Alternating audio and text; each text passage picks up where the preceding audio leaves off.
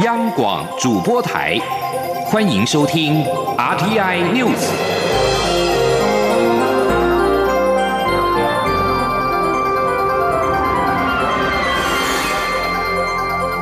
听众朋友您好，欢迎收听这节央广主播台提供给您的 RT News，我是张顺祥。副总统陈建仁今天接受英国广播公司 BBC 访问，分享台湾2019冠状病毒疾病抗疫经验。他强调，严重急性呼吸道症候群 SARS 让台湾了解超前部署的重要，并表示蔡英文总统强调，台湾可以出手协助其他有需要的国家。英国广播公司世界新闻频道节目连线访问台湾副总统陈建仁，希望能够汲取台湾经验。陈建仁首先祝福确诊并且住院的英国首相强生能够早日复原。他接着表示，台湾很早就体认到迅速采取行动、超前部署是预防疫情扩散的重点。当 BBC 主持人问及台湾是否会帮助其他有需要国家，陈建仁说：“蔡总统清楚表示，台湾不会做事，会基于人道主义提供各国必要协助，包括了提供大批口罩等医疗的资源。”陈建仁表示，台湾将与美国合作进行相关的抗疫措施，在快筛检验试剂、疫苗的研究跟生产等方面进行交流，也期盼能够跟英国合作。COVID-19 武汉肺炎全球延烧，为了协助检验，国家卫生研究院跟国防医学院的预防医学研究所展开合作，成功的研发出可以辨识新型冠状病毒的快筛试剂的技术雏形。今天，国卫院进一步举行招商说明，希望有合适的厂商能够承接寄转，让快筛检验进一步做得跟验孕棒一样好用。顺利的话，三个月的时间就能上市。记者肖兆平报道。国家卫生研究院与国防医学院在三月时运用两千零三年分离出来的 SARS 病毒抗体为基础，进一步挑选出可辨识武汉肺炎病毒的抗体，接着就投入检验试剂的开发。而四月初更对外公布，他们已经研发出能在十五分钟内检测病毒的快筛试剂。八号则对二十二家国内厂商说明技术，希望能有厂商专案承接。加以严改，尽快上市。国务院感染症与疫苗研究所所长廖金伦表示，快筛试剂的原理就是利用已经找出的关键抗体，抓到新型冠状病毒的蛋白质，而根据实验室做法，就是把简体滴入试纸，经虹吸现象后，看看是否产生阳性反应。他说：“呃，简单的原理，它就是在一个滤纸上面啊，然后你把这个。”呃，简体从这个不管是呃的喉头部或者是鼻部，就是上呼吸道所取到的这些简体呢，就放在这个地方，然后呢，它就会借由虹吸的这个现象呢，就往这边移动。移动的时候呢，这边会有这个抗体在这地方，这抗体是专一的。如果是发现了是新冠的这个呃肺炎的这个病毒的话。它这个这个病毒的蛋白就会被这个抗体抓住，它就会呢啊产生了这个所谓的阳性的反应。那呃，所以这个阳性的信号呢就可以出来，而阳性信号就是透过类似验孕棒两条线的方式来呈现。虽然实验室雏形已经达到一定的专一性跟灵敏度，但廖金伦也说，如果经过厂商研改与生产，还是需要再进一步确认效果。不过，考量疫情的急迫性，卫福部食药署也推出专案制造方案，让厂商可以临床试验与量产同步进行。所以国卫院院长梁庚义就表示，一旦选出合适厂商，预估在三个月就能看到产品上市。他说：“经过优化之后，就可以去申请，啊，不要等到临床的的这个数据。如果他觉得数据很不错，他就可以通过。通过同时进行两件事情，一个是量产，另外就做临床。所以是，所以我想刚才戴科长他的预估，如果这这个流程顺利的三个月时间能够去上市，我想是一个是一个合理的一个估计。”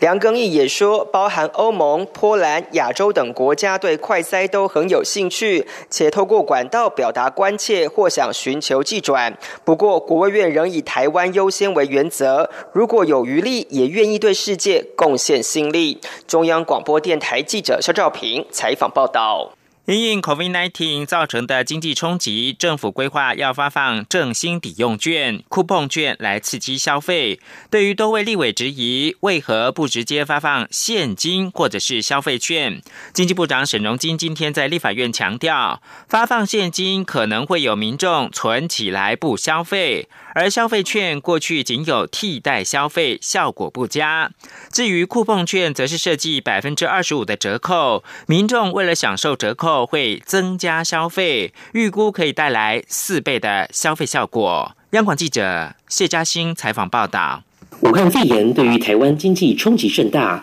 立法院经济委员会八号邀经济部长沈荣金针对纾困方案做报告并备询。会中多位立委皆指出，政府规划的振兴抵用券、库碰券不但不好用，还要等到疫情和缓后才能上路，不如直接发放现金，才能有效刺激消费。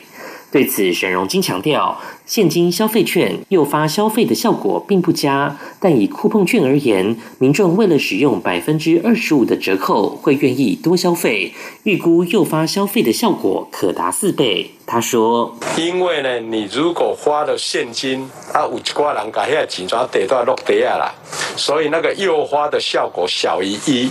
那如果花消费券是大概等于一，那如果花酷碰的话，那因为有。”二十五 percent 的折扣，因为这边领一千块，也开四千块，所以诱发的消费有四倍。至于酷碰券发放时机，沈荣金则说，还是要等到中央流行疫情指挥中心判定疫情趋缓、时机成熟以后才会发放。对于立委质疑政府纾困方案申请程序繁琐，对企业帮助缓不济急，沈荣金则回应会持续追踪，且每天检讨纾困方案的执行状况。若是企业有困难，经济部都会跳下来协助。沈荣金并强调，必须先保住就业，有了就业，人民有钱才会消费。若现金发完了，大家还是失业，那就麻烦了。因此，政府推出一系列的配套措施，包括员工薪资、营运费用等补助，还有既有贷款展延、营运资金及振兴贷款等。其中没有税籍的个人或个体户，劳动部会给予补助；若有税籍的企业，则是由目的事业主管机关，包括经济部在内来处理。中央广播电台记者谢嘉欣采访报道。俗称武汉肺炎的 COVID-19 疫情，目前仍在全球肆虐。台湾由于防疫步数超前，受到多国赞许，而且从明天九号开始，开放国内的民众可以寄送外科口罩给在国外的配偶、二亲等以内的亲人，每两个月可以寄三十片。经济部今天表示，发出。寄送的许可码之前会先查核三个要件，民众务必要严守规定。只要是超量的话，就会遭到海关没入，并且是以弃私条例移送法办。前日记者陈立信鸿报道。武汉肺炎疫情严峻，全球确诊病例突破一百四十一万例，死亡超过八点一万例。且从中央流行疫情指挥中心公布的资料，台湾新增确诊病例几乎都是从海外回台，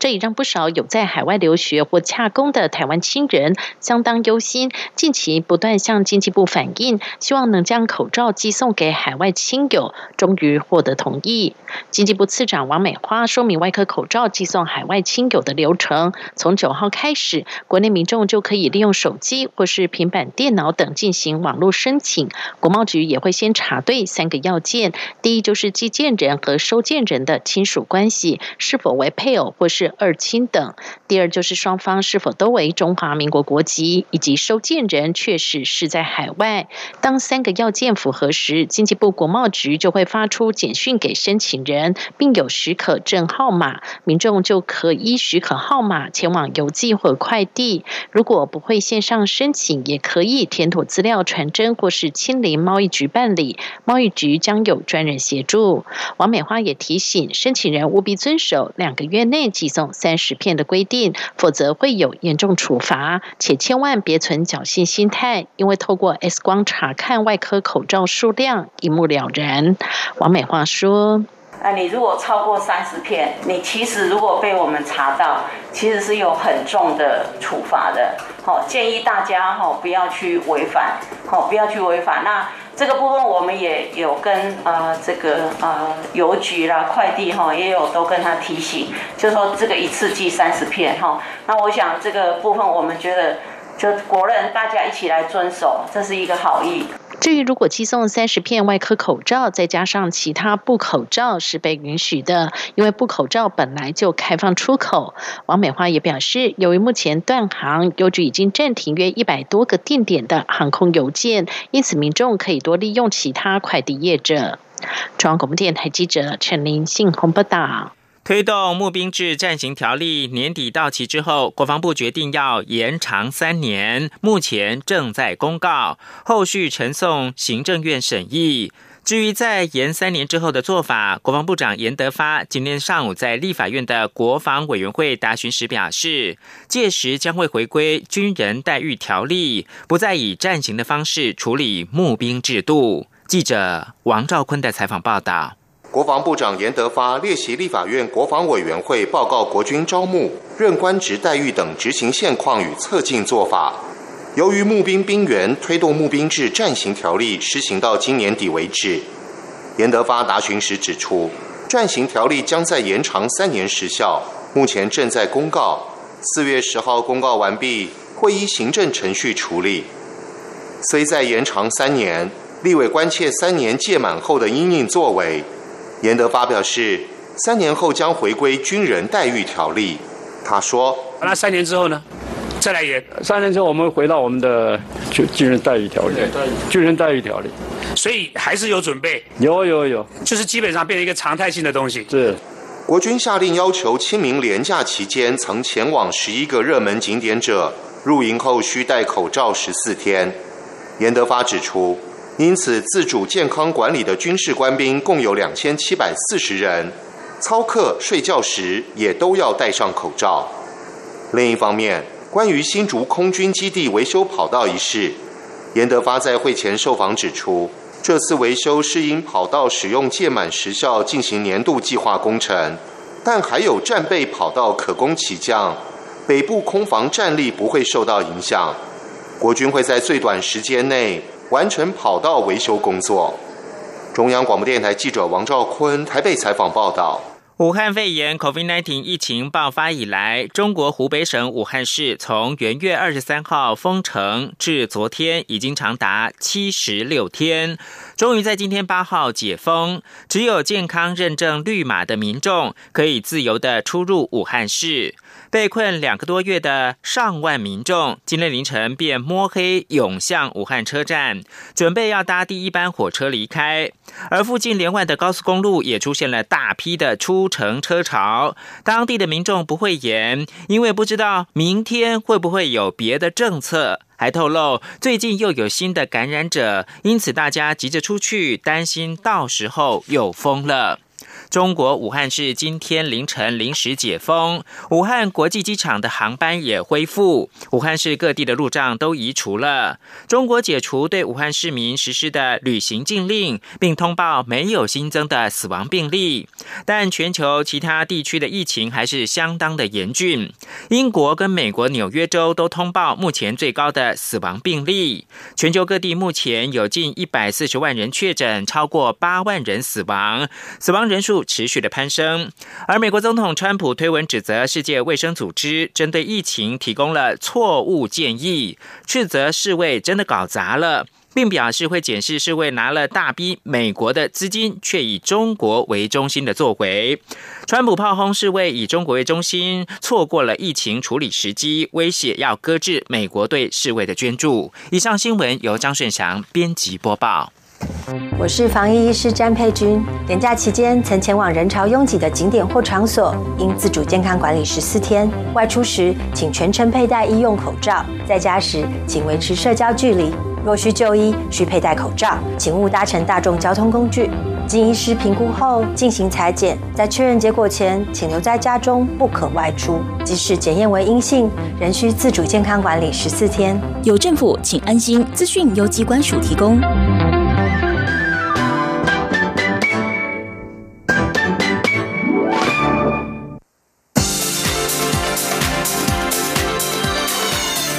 是中央广播电台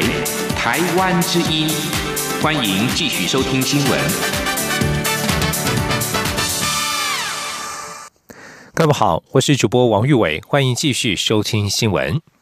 空勤总队一架海豚直升机昨天下午在高雄小港机场执行训练时，意外从三十尺高处坠落跑道之后翻覆，所幸机上五人均安。国家运输安全调查委员会今天一大早二度重返现场继续调查，目前已经掌握初步事证，包括发动机损坏相当严重，同时并未排除人为及天气的因素。今天央网记者吴丽君的采访报道。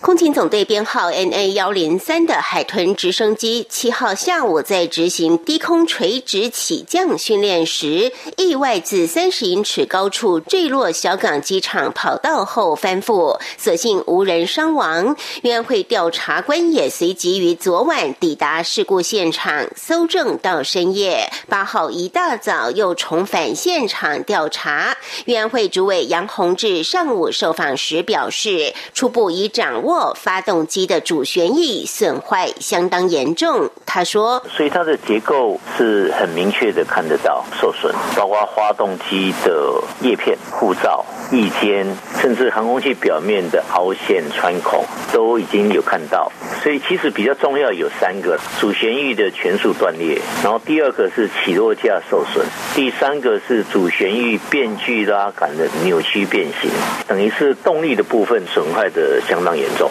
而根据相关人员访谈的初步结果，则指向机体从空中直接倾斜坠地，人为操作有些状况。杨宏志说：“我们听到的，不管是直接访问空勤的，在小港机场的这些管理人员，他是说操作上有一些状况，就是可能人为的因素占的比例不少。不过杨宏志也强调，这只是相关人员的说。”说法。另外，针对报道，空勤总队初步排除天气的因素。杨宏志也表示，不能排除是否有微尺度气流的影响。他说：“气候上，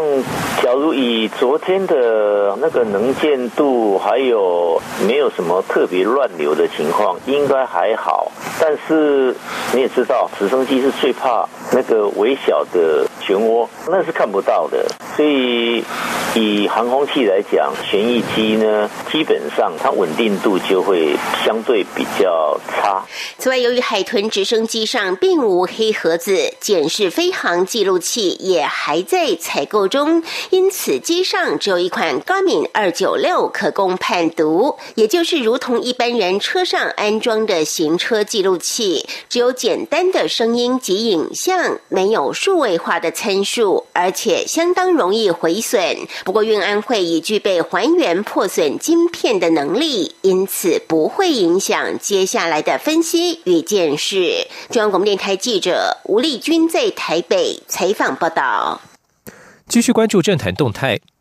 高雄市长韩国瑜委任律师叶庆元以及高雄市前新闻局长王浅秋，在今天上午到台北高等行政法院呈递行政诉讼停止执行申请状，要求停止罢韩案的投票。他们指出，罢韩团体不到一年就展开罢免行动，已经违反选罢法一年内不得罢免的规定。王浅秋更质疑，在防疫期间罢免投票将造成群聚感染的风险。前天记者欧阳梦平的采访报道。高雄市长韩国瑜罢免案第二阶段连数查对过关，成为我国史上首件成案的直辖市长罢免案。不过，韩国瑜委任律师叶庆元及高雄市前新闻局长王浅秋，在八号上午到台北高等行政法院呈递行政诉讼停止执行申请状。王浅秋受访时表示，从情的层面来说，韩国瑜及高雄市府团队仍战战兢兢为防疫及市政努力，反对团体却不断扯后腿，不断攻击。谩骂及找麻烦，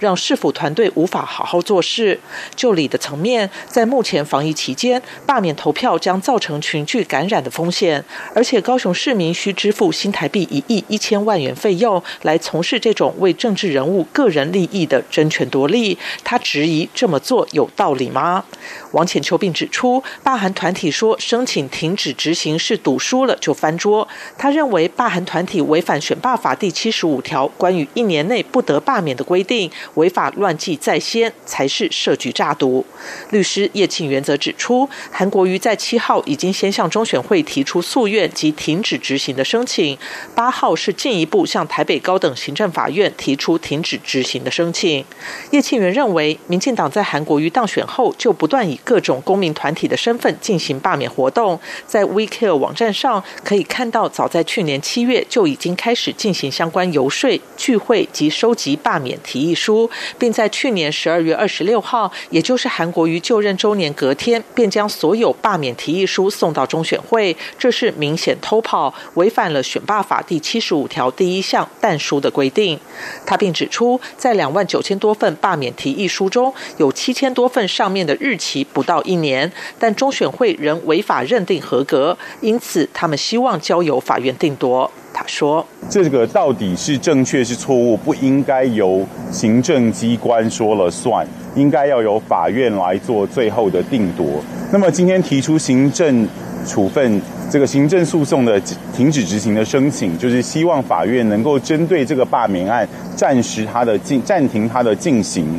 至于为何等到第二阶段都已经过关，才针对第一阶段提出质疑，叶庆元表示，其实一直有法律专家给韩国瑜相关建议。韩国瑜认为，既然有这么多法学专家质疑这有严重违法的疑义，是否该交由法院处理？中央广播电台记者欧阳梦平在台北采访报道。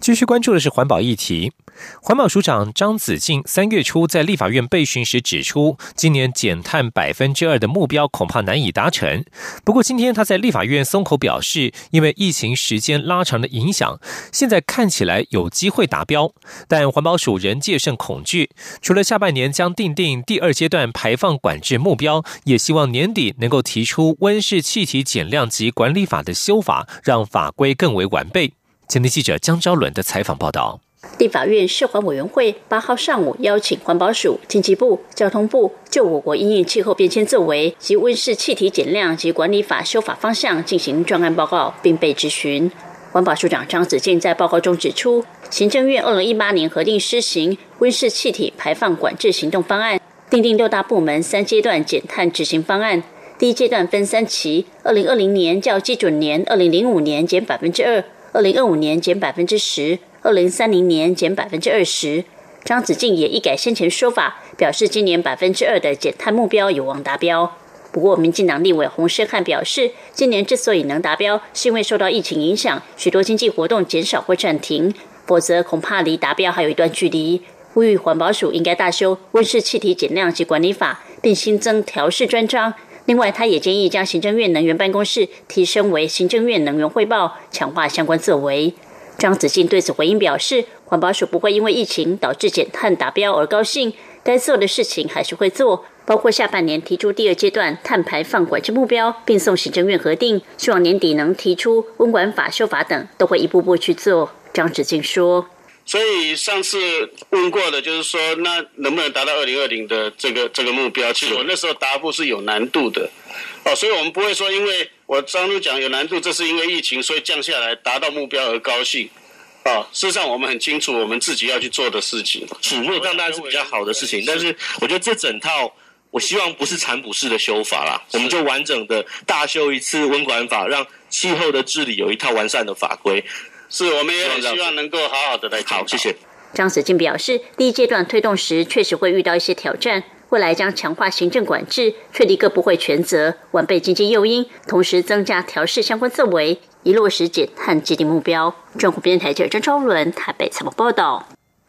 继续来关注民众住的安全。台湾各地可见许多建筑基地过小所导致的纸片屋，居住安全堪忧。营建署长吴新修今天在立法院内政委员会备询时表示，行政院将修正的围老条例，就是以规模容积奖励取代逐渐退场的十成容积奖励，给予地主整合林地的诱因。未来只要重建规模越大，就可以获得越多的容积奖励，不但可以解决建筑物安全性的问题，也可以提升都市景观。今天记者刘品希的采访报道。立法院内政委员会八号排审《都市危险及老旧建筑物加速重建条例》修正草案，行政院的修法版本重点是采时程与规模双轨奖励。将围老重建的容积奖励时程延长五年，但容积奖励由百分之十减半为百分之五，之后逐年递减百分之一，第九年起则归零。同时新增规模奖励，重建的规模越大，容奖越多，但时程奖励与规模奖励最高为百分之十，与现行奖励额度上限相同。对于民进党立委赖慧媛质询时提出纸片屋的问题，营建署长吴新修答询时表示，这是建筑基地过小所导致，很多危险老屋也都有类似的问题，所以政府才会在围老重建的容积奖励慢慢退场时，改以规模奖励取代，鼓励围老基地与林地合并重建。规模越大，容积奖励就越多。这对地主而言，将有较大的诱因去整合林地，无论是对建户的安全性，或是都市景观，都比较好。他说：“所以以后是规模越大，当然给的就越多。哦，规模越大就给奖励就给的越多。所以这样子的话是鼓励，即使是透天房子，它也可以透过合并，去把它增加它的容积，那会取代逐步取代这个十成奖励。”好，所以我们现在的做法是这样，也就是说，我们我们其实是希望大家能够把基地做大一点，这样不管在建筑结构的安全设计也好，或者是都市景观来讲，它都会有显现比较好的效果。对于民众在围老屋重建前所需做的耐震评估，是否受到武汉肺炎疫情影响？吴新秋表示，建户快筛是由地方政府执行，直接检核所有建户的建筑执照。因此，完全不受疫情影响。至于耐震评估的初评与详评，就目前的进度来看，也尚未出现影响。内政部次长花敬群则指出，在地方政府主动快筛的部分，全台在九二一地震前新建的六楼以上建户共有三万六千多栋，今年应该可以全数筛检完毕。政府将逐一挑拣出哪些建户的建筑设计有脆弱层，目前也正在研拟积极加强处理的方案。央广记者刘聘熙在台北的采访报道。关注国际消息。国际劳工组织在七号发布最新报告，受武汉肺炎 （COVID-19） 疫情蔓延冲击，估计全球百分之八十一的劳工受到影响，是二次世界大战以来最严重的全球危机。估计全球失业人口可能高于两千五百万人。国际劳工组织秘书长赖德表示，在全球三十三亿人劳动力当中，约百分之八十一的人目前受到工作场所全部或部分关闭影响。这是七十五年来对国际合作的最大考验，必须找到帮助全球社会所有阶层的解决方案，特别是那一些最脆弱或者是最无力自助的群体。而今天所做出的选择，将直接影响这场危机的发展方式，并影响数十亿人的生活。而根据报告内容指出，预估今年第二季因为企业暂停营运，全球消失的工作时数达到百分之六点七，相当于一点九亿、一点九五亿全职员工的工作时数。其中，亚太地区受波及的全职员工可能高达一亿两千五百万人，远远超过两千零八年到两千零九年金融危机的影响。另外，报告也指出，风险最大的行业包括了住宿和餐饮服务、制造业、零售业等等。不过，在疫情肆虐当中，还是有一些令人振奋的消息。秘鲁首都利马的一家医院在七号表示，秘鲁两名武汉肺炎 （COVID-19） 确诊孕妇产下了检测呈阴性反应的健康宝宝。位于利马的雷巴利亚蒂医院通报，这两名婴儿，第一个是在三月二十七号出生，第二个则是在三月三十一号，都是在医生建议之下，为了避免并发症，经由剖腹生产。医师表示，很幸运的没有发生垂直感染。他并且提到，尽管仍在接受治疗，但是两名母亲的状况良好。在疫情最初的起源地中国武汉，由于出现了至少一名新生儿遭到感染的症状，因此医疗人员在二月初曾经升高对准妈妈可能传染给未出生宝宝的疑虑。世卫组织曾经表示，对 COVID-19 检测呈阳性的母亲应该被鼓励像一般人那样照料并喂食母乳给新生儿，但需要保持严格的卫生习惯。以上新闻由王玉伟编辑播报，这里是中央广播电台台湾之音。